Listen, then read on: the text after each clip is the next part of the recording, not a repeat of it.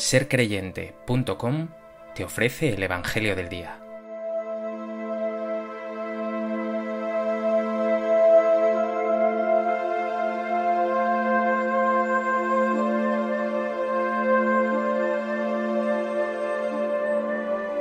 Del Evangelio de Marcos. En aquel tiempo, los escribas que habían bajado de Jerusalén decían: Tiene dentro a Belcebú y expulsa a los demonios con el poder del jefe de los demonios.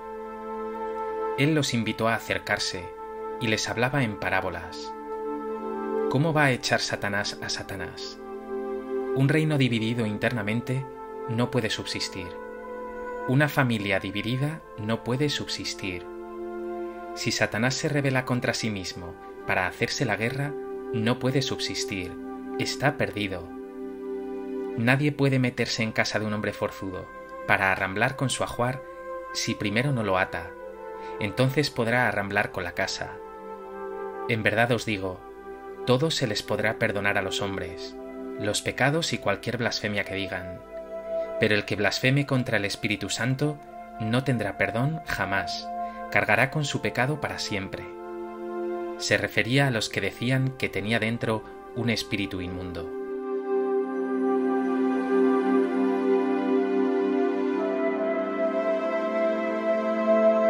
El Evangelio de Marcos nos presenta hoy la misión de Jesús, que él mismo entiende como una lucha contra el mal.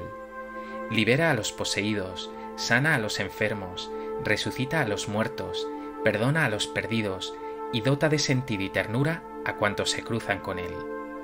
Pero lo realmente llamativo será que estos escribas, en vez de alabar las maravillas que Dios realiza en Jesús, concluyen que tiene dentro a Belcebú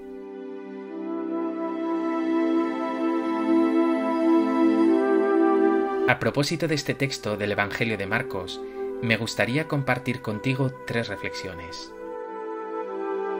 En primer lugar, quiero insistir que Jesús entiende toda su vida como una lucha contra el mal. Su misión es llevar la bondad y el amor de Dios a todos los ámbitos de la vida, a la enfermedad, al sinsentido, al pecado e incluso a la muerte. Y lo hace con el dedo de Dios, es decir, con el poder de Dios, con la fuerza del Espíritu Santo. Jesús es, como decían los santos padres, la autobasileia, es decir, Él mismo es el reino. Con su persona llega el reino de Dios. En las palabras y obras de Jesús, Dios está reinando, Dios se hace soberano de un reino de acogida, compasión, amor y justicia. ¿Es tu vida también una lucha por el bien? ¿Tus palabras y tus obras destierran el mal de este mundo?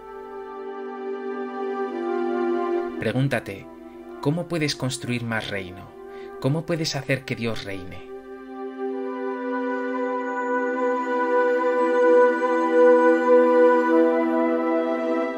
En segundo lugar, es increíble la acusación que los escribas hacen a Jesús.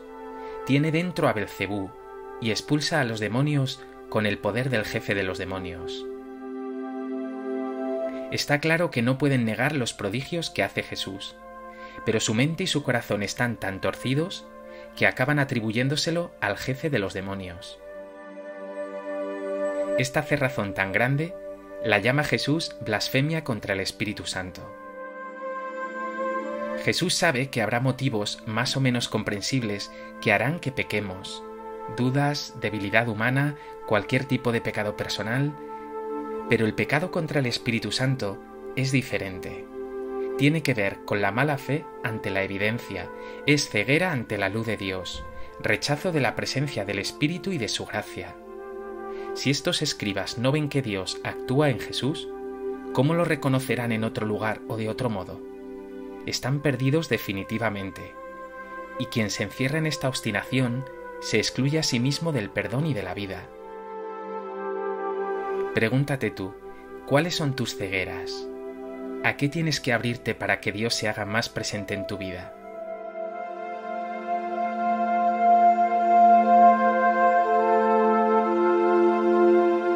En tercer lugar, vemos que Jesús responde a la acusación mostrando lo ridículo del argumento. ¿Cómo va a echar Satanás a Satanás? Un reino dividido internamente no puede subsistir. Jesús les desenmascara, Él no actúa con la fuerza del jefe de los demonios, sino que muy al contrario, lucha contra Él. Y además, no cabe duda de que Jesús es más fuerte que el mal. Lo explica así. Nadie puede meterse en casa de un hombre forzudo para arramblar con su ajuar si primero no lo ata. Entonces podrá arramblar con la casa. Jesús es ese forzudo que asalta la casa del mal. Y es cierto que el mal es fuerte y potente, pero no tiene nada que hacer con la fuerza del bien que opera en Jesús con la vida definitiva que Él trae. Por tanto, estar con el bien es estar con Jesús, y estar con Jesús es estar con el bien. Estar con Jesús es ganar, triunfar sobre el mal.